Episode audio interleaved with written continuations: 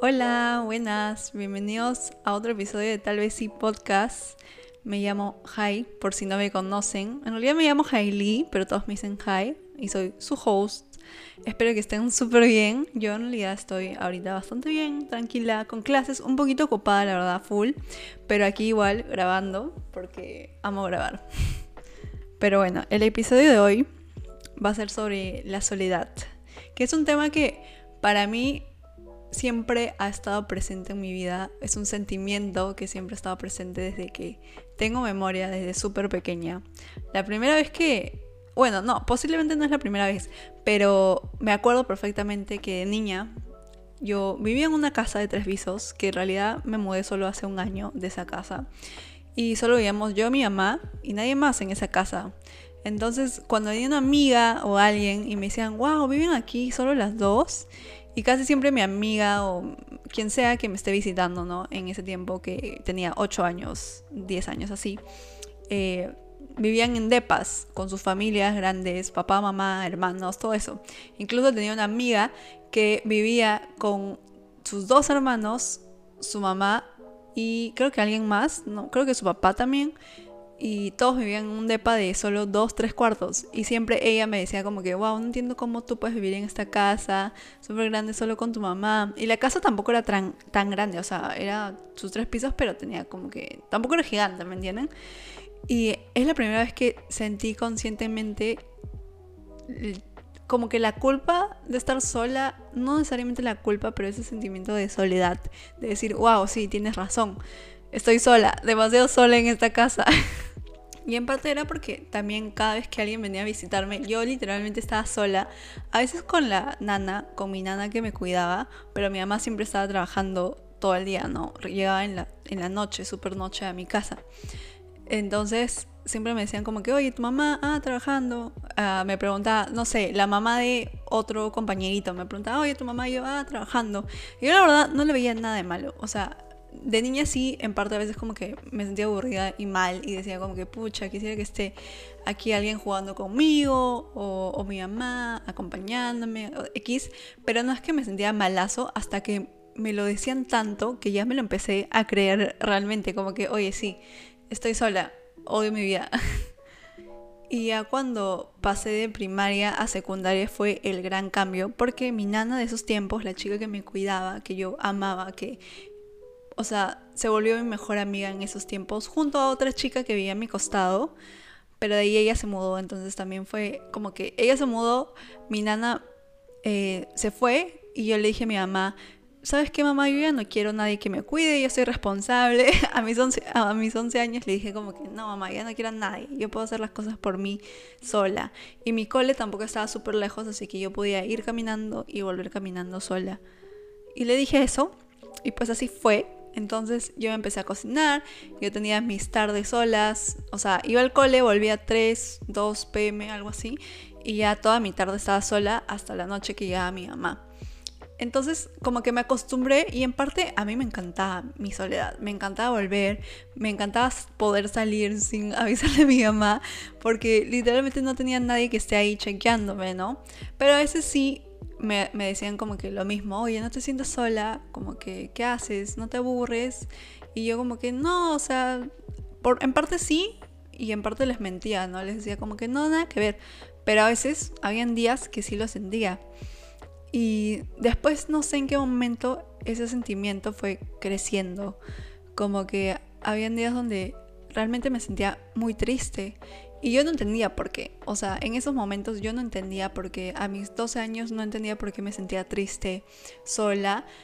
Pero hasta que entré al psicólogo y o sea, me empezó a preguntar como que, ¿qué pasa? O sea, ¿por qué crees que sientes esto? ¿Por qué estás lidiando de esta manera con tal cosa?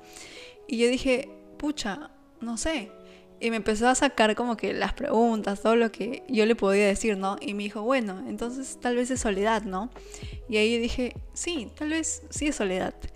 Y de ahí empecé a entender como que sí, a veces siento que no tengo amigos porque también en secundaria y primaria mis amigos vivían lejísimos. Yo vivía en Miraflores, ellos vivían en Surco, eh, Chorrillos, el norte de, de, Lima, o sea, tipo Los Olivos, no sé, súper lejos, la verdad. No sé cómo iban hasta el colegio, pero igual vivían súper lejos, entonces no podía verlos seguidos, no podía verlos en la tarde, no tenía un vecino de mi edad que podía ir a visitar o hablar. Entonces era como que sentía esto de, pucha, no hay nadie cerca a mí. Y la verdad creo que en parte este sentimiento siempre estuvo presente hasta que acabé secundaria y empecé la U. Y en la U como que los horarios son diferentes, ¿me entienden? No es como que como el cole que vas de mañana hasta tarde, más o menos 3 pm, y de ahí vuelves y ya estás solo en tu casa. Si no, la pueden haber días completos que vayas, otro como que mitad del día, otro solo en la noche.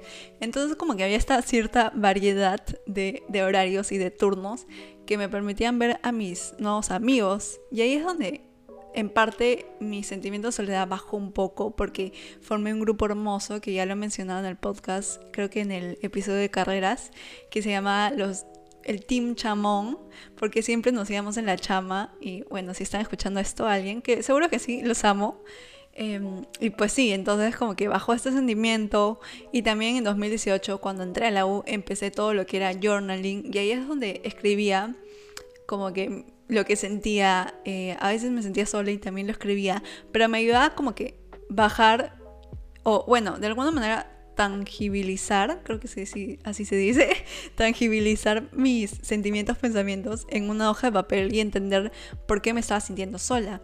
Porque a veces lo que pasa conmigo, y seguro con muchos, es que pueden sentirse solos, como que, ay, no estoy hablando con nadie, nadie me está respondiendo, pero literalmente es ese momento. Puede ser que en ese momento, por coincidencias del mundo, todos tus amigos están ocupados y justo estás solo en tu casa y obviamente te vas a sentir solo, sola porque en ese momento no estás socializando ni hablando con nadie. Pero no significa que estés sola. Hay este dicho también de, en inglés, ¿no? Como que I feel lonely, but I'm not alone. Algo así, no me acuerdo, pero la diferencia entre lonely y alone, ¿no? Que lonely es como que sentirte solitario, algo así, y alone es como que estar solo físicamente, ¿no? Que nadie esté cerca a ti. Y ya pues yo siempre le explicaba eso también a mi psicólogo, como que yo sé que tengo amigos, yo sé que tengo mi mamá y estoy muy agradecida por las personas que he conocido, pero hay momentos donde simplemente me siento sola, que nadie me entiende y que no tengo con quién hablar en ese momento. Y es la verdad, o sea, creo que a todo el mundo le ha pasado. Y cuando me di cuenta de que ese era el problema, de que me estaba concentrando mucho en esos momentos donde me sentía sola versus la realidad, la realidad de que sí tengo amigos, que sí tengo mi mamá, que sí tengo otras personas que amo y, me aman, ahí es donde dije, ok, o sea, ese sentimiento posiblemente siempre va a estar, porque van a haber veces donde esté súper aburrida sin nadie con quien hablar, pero es algo con lo que tengo que lidiar y no significa que esté sin nadie, no significa que nadie me esté apoyando o que nadie me quiera. Y lo loco es que a veces yo misma hacía eso, o sea, me refiero a que a veces Puede ser que no esté sola, pero yo misma me cerraba y no quería contar mis cosas, no le quería contar mis cosas a mi mamá, incluso que ella es la como, como la persona que más veo, ¿no? Bueno, no tanto, pero, pero la que está casi más presente siempre. Entonces, también me di cuenta que yo misma a veces me cerraba, yo misma a veces no, no quería contar mis cosas o no confiaba en la gente. Y eso es algo que gracias a escribir y al journaling estoy intentando aún cambiar, la verdad, porque a veces aún me pasa y creo que el podcast también me ha ayudado mucho a abrirme y, contar mis cosas y en parte no sentirme sola, porque ahorita maybe pude haber estado aburrida por una hora, pero no, ahora estoy grabando y me ayuda bastante, me siento feliz y acompañada porque sé que al menos alguien lo va a escuchar. O sea, sé que lo escucha más de una persona, pero igual sé que al menos alguien le va a ayudar y le va a escuchar y se va a sentir acompañado como yo. Y eso me hizo recordar de que en 2018 también empecé a escuchar más podcasts y esto me ayudó a sentirme acompañada porque escuchaba una voz de una persona X que no conocía, pero hablaba de un tema que me gustaba, hablaba de incluso como que comedia, como les dije yo, los podcasts, los primeros podcasts que escuché fueron de sexología y más que todo eso, porque era algo que mucho me, me, interesaba, ¿no? Siento que era algo que no se hablaba hace cinco años, cuatro años en, en, Lima, Perú y en general. Entonces en esos tiempos a mí me interesaba mucho más. Y bueno, ahora escucho podcast de todo, ¿no? Variado, como que crecimiento personal, comedia, social, todo. Y ya lo último que me ayudó bastante a mi proceso de aceptar la soledad, o algo que me di cuenta que me ayudó, es que mientras iba creciendo mi amor propio y mi autoestima, me ayudaba a sentirme menos sola por el hecho de que empecé a disfrutar más de mi tiempo a solas, mi tiempo conmigo misma, mi tiempo haciendo las cosas que yo amo, ingriéndome, cualquier cosa, hasta bañarme, yo amo bañarme, amo como que tener ese tiempo para mí poniendo música y una ducha caliente, amo cocinarme, bajar, hacer mi desayuno y escuchar un podcast. Amo todos esos tiempos que son solo conmigo y nadie me está molestando literal. Y es loco porque ahorita también o sea, ahora mi mamá como que intenta estar más presente, ¿no? Como que, ay, ¿qué haces? ¿Qué cuentas? Y yo le digo como que, la verdad es que eso, esa presencia así súper full, preocupándome por todo, posiblemente lo necesitaba cuando era niña. Y la verdad es que ahorita yo amo mi independencia y no lo necesito. No significa que le hable mal a mi mamá o algo, pero sí como que intento hacerle entender de que, un ejemplo, cuando estoy cocinando sí me gusta cocinar sola. Y ha sido un proceso también porque mi mamá dice, ay, no me amas. Y yo como que, mamá, no, te, no es que no te amo, solo que ahorita yo quiero mi tiempo sola cocinando. Si quieres después de comer podemos hablar sobre lo que quieras, ¿me entiendes? Entonces, eso es algo que también le comento a mi psicóloga, como que yo ahorita amo mi soledad y no creo que esté mal, no creo que, que hay un problema con eso, simplemente es así. Eso no quita los sentimientos que tenga por mi mamá o por quien sea, ¿me entienden? No porque quiera pasar menos tiempo con alguien significa que lo amo menos, solo quiero mi tiempo conmigo. Y sí, fue así como llegué ahora a amar mi tiempo a solas. Igual les voy a dar ya como conclusión unos consejos ya generales, que en realidad es todo lo que mencioné en el podcast, pero ya como que bien conciso. Lo primero es journaling, porque les juro que les va a ayudar. Yo siempre les hablo del journaling. Yo sé que posiblemente estén cansados, pero es lo mejor para entenderte y conocerte, ¿ok? Lo segundo es llora si lo necesitas, si lo deseas, lo que sea. Porque a veces me acuerdo haber llorado por sentirme sola, por decir, no tengo fucking amigos que están para mí realmente, no hay nadie quien me entienda, bla, bla, bla. Y la verdad es que simplemente necesitaba botarlo, llorar y saber que si no los tengo en ese momento, si no es una realidad, pues van a llegar. Y si no llegan, pues yo estoy para mí, mi mamá está para mí, porque mi mamá siempre estará para mí. Entonces es como que solo bota todo lo que tú creas que esté en tu mente, todo lo que necesitas y empieza a aceptarlo.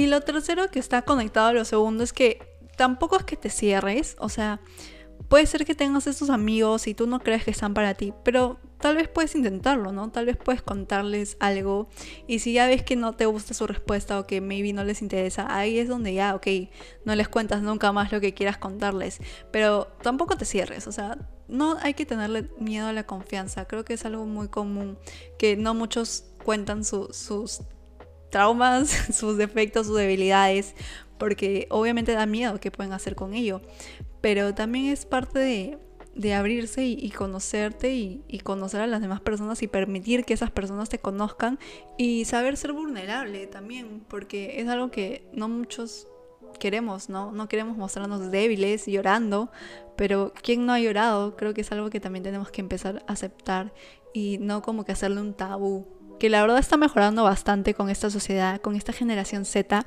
pero igual creo que aún puede seguir mejorando más, sobre todo con, con los hombres, ¿no? Creo que algunos aún les cuesta llorar en frente de, de sus flacas, de sus amigas X, pero es totalmente normal. Y ya el último es permítete disfrutar de las cosas pequeñas, disfrútalo, lo más simple, como dije yo, hacer mi desayuno con mi podcast, tener una ducha caliente, salir a caminar escuchando música, no saben cómo antes de, de la pandemia, cuando estaba en universidad, algunas noches eran aburridas, entonces yo salía después de cenar a caminar por el parque con la música y yo estaba como que main character, personaje principal de mi vida. Así que disfruten las cosas pequeñas, sea escuchar una canción, tu canción favorita, ver tu serie favorita, leer un libro, salir a caminar, hacer ejercicio, cualquier cosa, es tu tiempo sola, es tu tiempo donde tú puedes hacer lo que tú quieras, literalmente. Así que disfrútalo. Y eso sí me olvidé, no es un consejo en sí, sino es como que algo que, que deberían hacer fijo es que si sienten algo así como soledad, pero ya muy profundo, o no saben cómo resolverlo de alguna manera, ya han intentado todo, vayan al psicólogo, siempre es bueno la terapia, descubrirte, conocerte y arreglar todos tus traumas y problemas. Así que siempre psicólogo primero. Y sí, ese ha sido todo el episodio de hoy. La verdad es que ha sido un poco más largo de lo que pensé que iba a ser, pero demasiado feliz. Conté un poquito de mi experiencia y algunos consejos que espero que les ayude.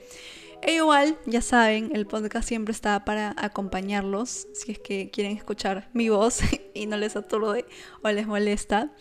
Y nada, espero les haya gustado este episodio. Sigan al podcast en Instagram y pueden escucharlo en Spotify y Apple Podcasts y pues compartan si les encantó, si les gustó, igual compartan y me escuchan el próximo lunes seguramente con un nuevo episodio de su host Hi. Los quiero muchísimo, en verdad espero tengan una hermosa semana, hermosos días, vuelen alto, sueñen alto. Besos, bye.